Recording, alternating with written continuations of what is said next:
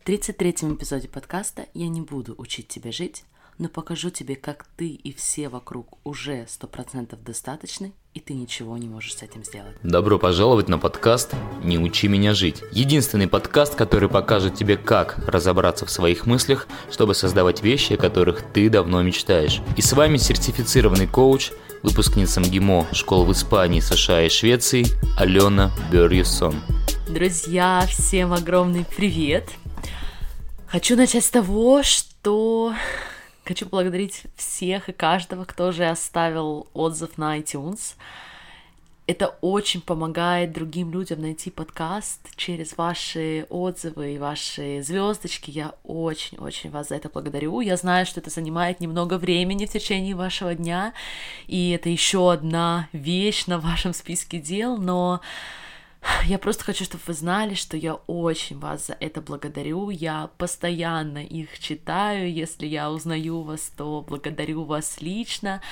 Либо потом устраиваю разные розыгрыши, и в любом случае я всегда, всегда, всегда благодарна вам за обратную связь. Окей, помните, самые внимательные слушатели, с чего я начала эпизод о предназначении, это 24 эпизод, если вы вдруг пропустили.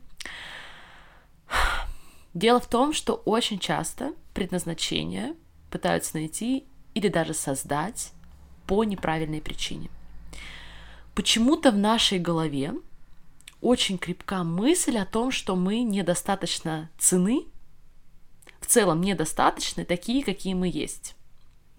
Как люди мы недостаточны, просто такие, какие мы есть, и каждый дополняет по-своему. Примеры мы носим с собой постоянно. Это либо лишние килограммы, либо не замужем к какому-то возрасту, не зарабатываем большие деньги и так далее. И поэтому мы недостаточны. Так многие из нас верят, что мы недостаточно хороши такие, какие мы есть.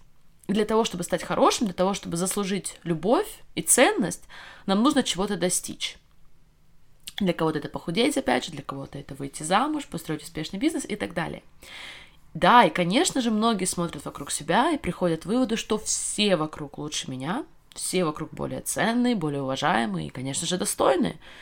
Если не все, конечно, то уж точно те, у кого больше, чем 100 тысяч подписчиков или внешне идеальная жизнь, вот они-то точно лучше меня, думают многие. И когда я говорю своим клиентам, что они на 100% цены, такие, какие они есть сейчас, и они ничего не могут с этим сделать, я часто встречаю такой непонимающий взгляд, а потом мысли по типу, алло, ну, если я буду думать, что у меня уже все хорошо, значит, я никогда не пойду дальше, значит, я никогда не похудею, никогда не заработаю миллионы и никогда не построю жизнь своей мечты. Но, друзья, вот это, наверное, самая вредная система убеждений, которую я встречаю практически у всех. Поэтому с ней сегодня поработаем, я обязательно к ней вернусь. Потому что я придерживаюсь теории, что каждый человек ценен. Причем ценен одинаково. Да, я уже слышу тебя. Что? Как может быть одинаково ценными мать Тереза и серийный убийца?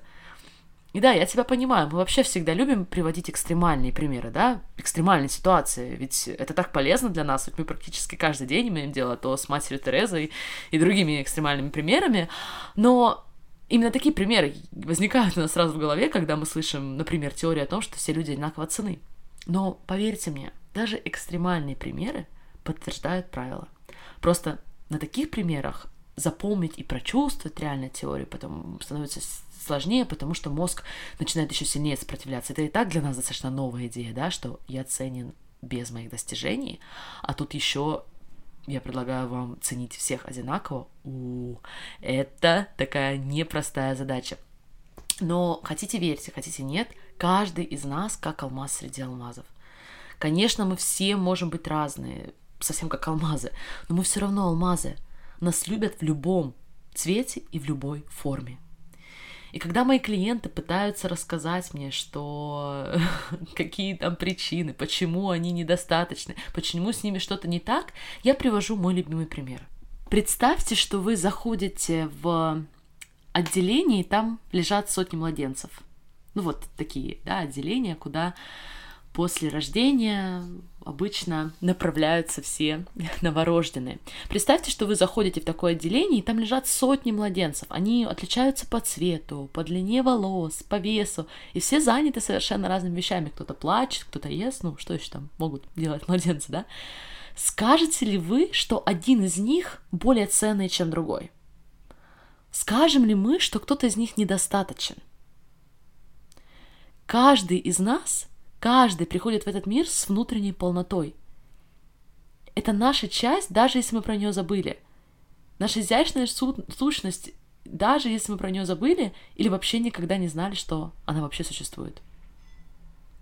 Кстати, у меня сегодня приходят на ум зарисовочки из моей шведской жизни. Мы с дочкой стали ходить на разные встречи малышей. Это просто огонь. И впервые мы пошли, потому что это нужно было для психологического исследования, которое я делала для своего обучения в университете. А, Швеции, но нам так понравилось, что теперь мы ходим на все мероприятия для малышей, и их оказалось очень много, примерно 4 раза в неделю. Так вот, мы там часто поем песни, родители собираются в круг, и у каждого ребенок либо на коленках, либо как-то на руках, либо лежит на спинке, зависит от того, что мы поем. И детки там примерно от 0 до 18 месяцев. Так вот, опять же, я наблюдаю за всеми этими чудесными человеческими существами, и я не могу представить, что, например, даже самого орущего ребенка кто-то на него тыкнет пальцем и скажет, вот он недостаточно хорош, вот с ним что-то не так, вот он недостоин любви. Когда мы начинаем это делать? В каком возрасте мы начинаем делить людей на хороших и плохих? И определять, кто лучше, кто хуже? И самое интересное, где мы проводим эту линию? Но давайте сначала обратим взор на себя. Почему многие считают, что они недостаточно хороши? Что они недостойны любви и принятия такими, какие они есть? Очень важно помнить, что когда-то наше выживание было очень связано с нашими родителями. И если первые годы жизни ребенок не понимает любви интеллектуально, то взрослее ребенок начинает чувствовать, что его любят или не любят. А если, например, по какой-то причине дома дела идут не совсем хорошо, ребенок может решить, что с ним что-то не так, и ему нужно подстроить свое поведение. Но дети не знают одной очень важной вещи. Любит родитель своего ребенка или не любит, зависит от способности родителя любить. Это никак не зависит от самого ребенка. Помните, каждый ребенок достаточен, каждый ребенок ценен и достоин любви.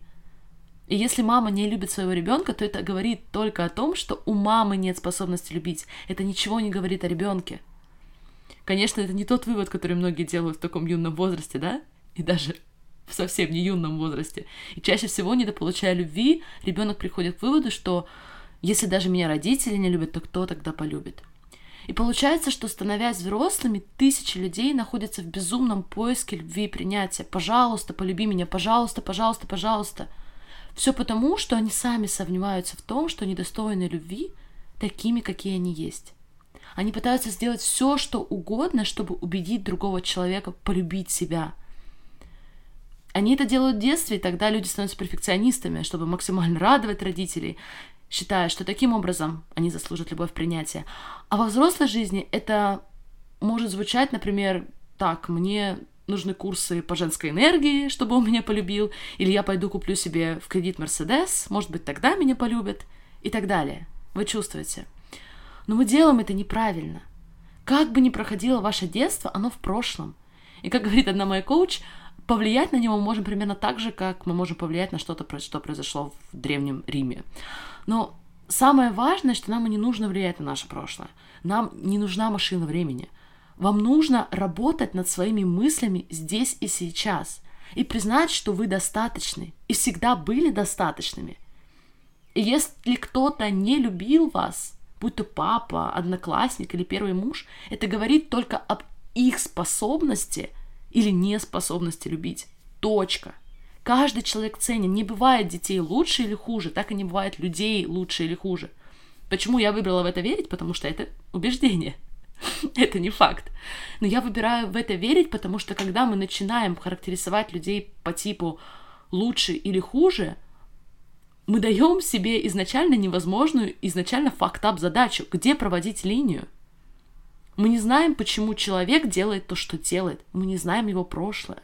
Мы не знаем, что повлияло и сформировало его мысли. Ведь именно его мысли движут его действиями, правильно? Не его человеческая сущность, потому что его человеческая сущность стопроцентна. Поэтому каждому из нас так важно знать, о чем мы думаем. Потому что именно наши мысли влияют на то, как мы действуем. И еще нам важно знать, какие у нас мысли о самих же себе. А я вам обещаю, что 99,9% людей понятия не имеют. Хочу вам привести пример из а, одной из моих коучинговых сессий. Мой клиент говорил о том, что ему очень нравится быть в центре внимания. Ему нравится, когда им восхищаются, и если, например, он в какой-то компании, и этого вдруг не происходит, он сразу пытается перетянуть внимание на себя. И по его словам, у него это прекрасно получается. И клиент так с гордостью рассказывал мне про то, как на самом деле на него потрясающе реагируют люди, и как все его любят и так далее. Помните, да, коучинг это про вопросы. Я не могу сказать клиенту, что он делает это хорошо или плохо, морально или аморально. Это знает только он сам. Поэтому я задала ему вопрос. Почему ему так важно быть в центре внимания? И этот вопрос его немного смутил. Наверное, потому что тогда я чувствую себя нужным, ответил мне он. И, соответственно, если внимание на ком-то другом, он чувствует себя ненужным и так далее. То есть, таким образом мы с вами понимаем, что в его голове доминирует мысль «я не нужный» до тех пор, пока внешние обстоятельства, до тех пор, пока мир вокруг меня не переубедит меня в обратном. Чувствуете, какое уязвимое положение? Чувствуете, что мы только что отдали власть над своим эмоциональным состоянием другим людям, которых мы никогда, никогда не сможем контролировать? А что, если завтра они поменяют свое мнение о нем? А что, если завтра им будет интересен другой тип людей – другой тип характера, другой тип достатка. Ты что, будешь судорожно меняться или просто закрепишь себе веру в том, что ты не нужный? И это лишь одно из проявлений того, о чем мы с вами сегодня говорили. Я недостаточно, потому что я не в центре внимания, потому что мой телефон не разрывается от звонков, и я не нужна всем без исключения. Или еще один пример. Я тоже часто сталкиваюсь, ко мне приходят э, люди в курс Dream Big и делятся со мной, что они три года работают над собой, ходят в различные кружки и так далее, и узнают, что на самом деле с ними что-то не так. То есть они понимают, почему у них все плохо и почему они недостаточны. И я не понимаю, а в чем смысл думать, что ты в чем-то недостаточно, что ты недостаточно хорошая, красивая, умная и так далее, что у тебя было недостаточно хорошее детство. В чем смысл? И я знаю, многие из вас кричат мне в телефон, ты чего? Если я поверю, что я красивая, то я никогда не похудею. Если я поверю, что я хорошая, то я не буду развиваться и так далее. Но знаете, друзья, что я поняла? Что правда полностью в обратном. Миллионы людей не могут похудеть, потому что они ненавидят свое тело из этой мысли всегда создают один и тот же результат. Они ненавидят свое тело. Это их результат. Люди, которые верят, что они недостаточно умные, они не идут такие замотивированные учиться. Они бросают обучение, потому что все равно же они недостаточно умные. Недостаточно хорошие, в кавычках, продолжают оставаться недостаточно хорошими, вне зависимости от своих достижений, грамот и так далее, потому что они всегда будут создавать доказательства своей первоначальной мысли «я недостаточен». Каждый из вас достаточен. Я хочу закончить этот эпизод фразой, в которой я прошу каждого поставить того или то, во что вы верите. Если бы Создатель мог создать тебя лучше, он бы это сделал. Точка. Ты настолько идеален, насколько это в принципе возможно. Каждая часть тебя прекрасна, и сомневаться в себе или не верить в свою ценность – это просто трата времени и совершенно бесполезное занятие. И если ты сейчас полностью полноценная, если ты сейчас полностью ценная и твоя ценность неотъемлемая, теперь что? Что ты будешь делать дальше? Вот это интересный вопрос. Я подозреваю, что среди вас есть те, кто закончит слушать эпизод и будет такая, ну, окей, и что мне и всем людям теперь вокруг нужно решить, что мы уже хорошие, Почему, если мы и так достаточны, и достаточно хороши, и достаточно прекрасны, и этого не отнять, почему мы тогда все не начнем делать безумные, ужасные вещи? Не начнем, друзья, и вы не начнете. Почему? Потому что когда мы делаем хорошие, добрые дела, это не делает нас лучшим человеком, но это делает наш опыт жизни лучше. Когда люди проводят всю свою жизнь, обманывая, предавая, совершая ужасные поступки, они действуют из большой боли или просто из нездорового места. Но когда мы проводим жизнь в любви к другим людям, даже тем людям, которые обманывают, даже тем людям, которые предают или просто ошибаются, мы проводим жизнь в любви. Каждый из нас уже сто процентов полноценный, стопроцентно ценный и достаточный. Больше денег, больше успехов, меньше килограммов. Ничто это не сделает нас лучше как людей. Что бы вы ни делали, вы не станете более ценным как человек, потому что вы уже сто процентов ценны. Что дальше? Зная это, что теперь вы готовы попробовать? Какой опыт своей жизни вы в таком случае хотите создавать? Задумайтесь об этом, а я жду вас в следующий четверг на подкасте «Не учи меня жить». Всех обнимаю, жду вашей обратной связи и до скорой встречи. Пока-пока. Если вы готовы не только слушать, как водить автомобиль, но и реально научиться водить, другими словами, создавать жизнь своей мечты, я приглашаю тебя в курс Dream Big. Это курс, в котором ты научишься простой формуле воплощения любой мечты, научишься работать со своими мыслями и чувствами так, чтобы каждый день создавать жизнь, о которой вы всегда мечтали. Позволь мне быть твоим наставником в течение месяца, и ты просто поразишься тому, что ты можешь создать. Никаких рисков. Если курс не принесет тебе ценность, мы вернем деньги. Жду тебя в курсе Dream Big и давай создавать жизнь мечты вместе.